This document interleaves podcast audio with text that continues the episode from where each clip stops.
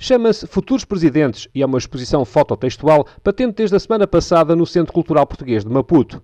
Um projeto pensado pela agência Big Fish para a ONG portuguesa Elpo, que há 10 anos ajuda crianças carenciadas no norte de Moçambique. Este é o trabalho de uma viagem de mais de 2 mil quilómetros do fotógrafo Luís Mileu e do escritor Ricardo Henriques pelas províncias de Cabo Delgado e Nampula, a convite da Elpo. Durante duas semanas, estes dois portugueses captaram a realidade em que vivem muitas crianças moçambicanas. Dessa viagem pelo norte do país, resultou o trabalho que foi agora apresentado em Maputo e que esteve antes em exibição em Lisboa, na Assembleia da República. A exposição mostra os rostos e conta a história de 20 crianças que vivem em zonas rurais vulneráveis, como surge bem descrito nos textos de Ricardo Henriques. A realidade que eu, que eu vi foi de crianças uh, carenciadas que, graças ao apoio, a vários tipos de apoio, inclusive o apoio da ELPO, podem ter acesso aos estudos e podem estudar. Depois, é uma coisa curiosa é que as crianças uh, têm o sonho à medida de, do que o conhecem. Eu, às tantas, na minha ignorância, ia perguntar a uma, a uma criança, tentar motivá-la numa resposta. Então, já pensaste em ser astronauta? E eles olhavam para mim, astronauta? Eu não sei o que é um astronauta. Eles, os sonhos deles normalmente eram muito simples. Ou médico, que não gostavam de ser futuros médicos, ou futuros enfermeiras, ou futuros professores, porque são a realidade que eles conhecem. E, e, então isso também foi um ensinamento para mim, eh, deixou-me mais humilde em relação à, àquilo que eu estava a tentar incutir neles. Os sonhos deles são aquela realidade. Uma realidade limitada para quem vive bem longe das grandes cidades. Daí que até o frente a frente com a lente e uma máquina fotográfica leva a uma mudança de comportamento, como constatou o fotógrafo Luís Mileu. Nas comunidades onde nós estivemos, eh, as crianças apresentam-se todas mais ou menos da mesma, da mesma forma. Portanto, eles fazem uma grande festa quando nós chegamos. E, e depois há uma, havia uma preocupação de, de, de fotografar estas crianças com luz natural.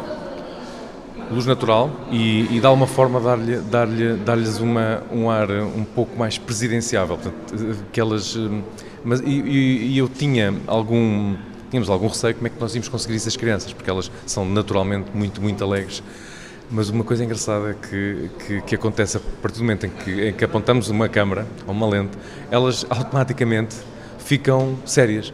Tanto que a única criança que nós temos a rir neste, desta exposição, uh, uh, uh, portanto é só uma, todas elas ficam logo muito sérias e, e ficam logo com ar, com ar muito institucional e era um bocadinho também essa, esse objetivo, que elas, que elas ficassem com ar como se fossem, como se daqui a 15 anos ou 20 pudessem realmente vir a ser presidentes.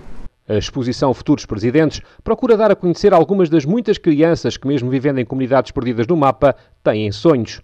Os sonhos que a Associação ELP continua a tentar concretizar através de um trabalho conjunto com as instituições locais e os governos provinciais, como refere Carlos Almeida, o coordenador da ONG em Moçambique. Não é fácil trabalhar na área da educação em Moçambique, um país que tem uma taxa de natalidade tão grande e em que todos os anos o número de alunos que estão nas escolas uh, aumenta. A Moçambique tem praticamente 10 milhões de, de, crianças na escola, ou seja, se nós compararmos é a totalidade da população em Portugal e realmente uh, não é um trabalho não é um trabalho fácil. Neste momento, eu acho que o Governo está a tomar as decisões corretas, uma delas uh, já foi aprovada e nós aplaudimos porque achamos que é uma excelente medida, que é o facto da escolaridade obrigatória passar da sétima para a nona classe. São apenas dois anos, mas nós achamos que é uma conquista muito importante e que vai permitir uh, que muitas crianças mais tenham acesso a uma escolaridade uh, básica, mas que com estes dois anos pode fazer uma grande diferença. Eu costumo dizer que se as meninas, quando terminam a sétima classe, nos ambientes rurais, uh, normalmente se, terminam, se deixam de estudar, muitas delas nos anos seguintes vão constituir família. Se estudarem durante mais dois anos, isso vai permitir com que não só aumentem o seu grau de instrução, mas também, sobretudo, que cresçam e que possam tomar decisões durante esses dois anos e, e, e penso que é um, é um pequeno passo, mas é um passo muito importante. Importante para a ELPA é que iniciativas como esta ajudem a passar a mensagem forte de que, através do acesso à educação, qualquer criança pode, até se quiser, ser Presidente da República. A exposição Futuros Presidentes de Moçambique tem o apoio da Embaixada de Portugal em Moçambique e estará patente até 29 de março no Camões, Centro Cultural Português em Maputo, seguindo depois para Nampula, Ilha de Moçambique e Beira. Com votos de uma boa semana, recebam um forte abraço de Pedro Martins a partir de Maputo, a Perla do Índico.